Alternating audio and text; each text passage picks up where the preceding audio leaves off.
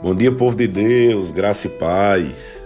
Graças a Deus, mais uma semana começando, graças a Deus, mais uma segunda-feira.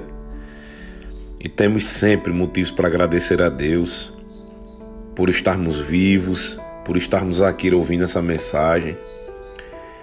E eu queria que essa semana nós olhássemos para essa semana de uma forma diferente.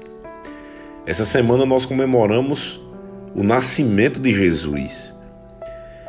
Só que temos tanta coisa para agradecer pelo nascimento de Jesus, queridos, que é muito mais do que dar ou receber um presente. Nós devemos agradecer pelo que Jesus fez. Nós devemos agradecer pelo que Deus fez em enviar Jesus.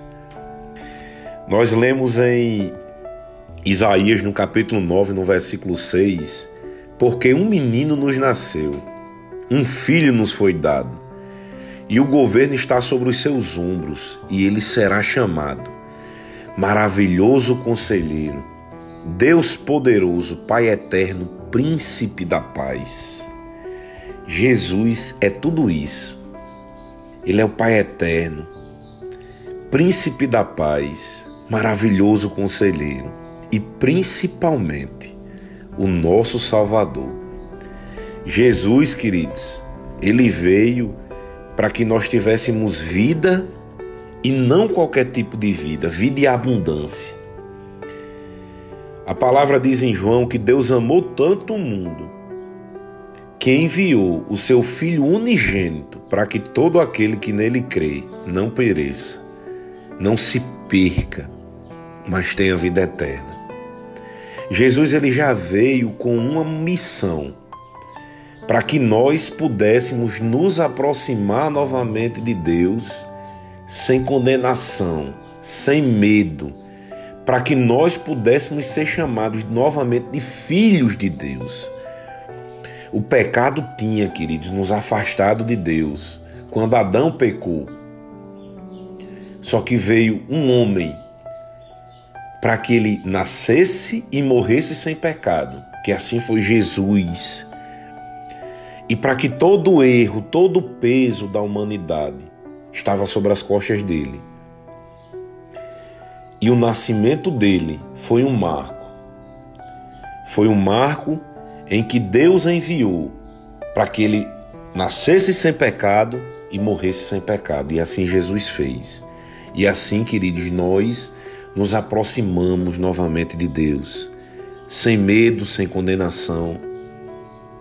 E Jesus, queridos, ele veio com uma missão: ensinar como nós devemos seguir aqui nessa vida, como nós devemos agir com as pessoas, como nós devemos tratar as pessoas. Então, o nascimento de Jesus é muita coisa para nós. É um momento de celebração mas também é um momento em que nós devemos pensar: será que nós estamos sendo imitadores de Cristo aqui nessa terra? Será que o que Jesus fez foi em vão? Será que eu e você, será que nós estamos honrando Jesus? Será que Ele está olhando para nós e dizendo: que bom que eu me sacrifiquei, porque esse meu filho essa minha filha ela está levando os ensinamentos que eu dei.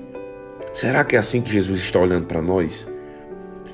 Eu queria que você e eu meditássemos essa semana e pensássemos: será que estamos honrando o que Jesus fez? Será que nós estamos sendo Jesus aqui na terra? Essa é a nossa missão, queridos. Ser Jesus aqui na terra. Para muita gente, nós vamos ser a única Bíblia que essa pessoa vai ver. Para muita gente, nós vamos ser o Jesus que ela vai conhecer. Então, haja como Jesus. Pratique a palavra como Jesus. Seja Jesus aqui na terra para muita gente. Seja guiado pelo Espírito Santo de Deus e que essa semana seja um marco nas nossas vidas, em que nós vamos despertar e nós vamos andar como Jesus andou e honrando o que ele fez e agradecendo pelo nascimento dele. Pai, eu quero te agradecer por essa palavra, Pai. Eu quero te agradecer por ter enviado Jesus. Obrigado, Jesus, por ter sido tão obediente. Obrigado pelos ensinamentos, Pai. Em nome de Jesus, eu declaro que essa semana nós vamos praticar a palavra e nós vamos ser Jesus aqui na terra. Nós não vamos nos irritar, nós não vamos deixar de ajudar as pessoas, nós vamos amar as pessoas, nós vamos servir as pessoas e nós vamos fazer a diferença na vida das pessoas.